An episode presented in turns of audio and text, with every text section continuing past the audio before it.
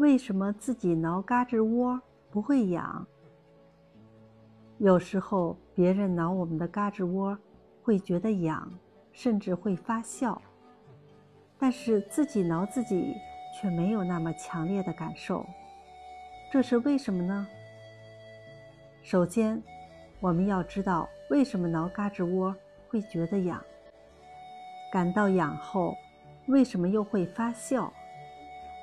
许多科学家认为，挠嘎吱窝是对皮肤的一种轻柔的抚摸动作，大脑对它的感受。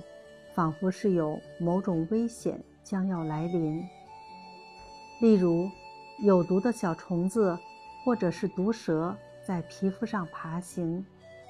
一旦发现并不是那么回事，脑子中瞬间的反射性恐惧消失了，于是便放心的、下意识的笑了起来。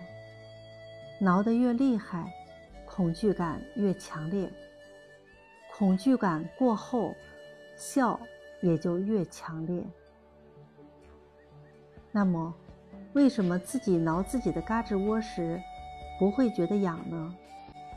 这是因为自己挠自己时，思想上已经有了准备，也就是说，大脑在向手指发出指令的同时，也发出一种接受抚摸时不会有危险的信号。既然早知道没有危险，神经就不会紧张，当然也就不会笑了。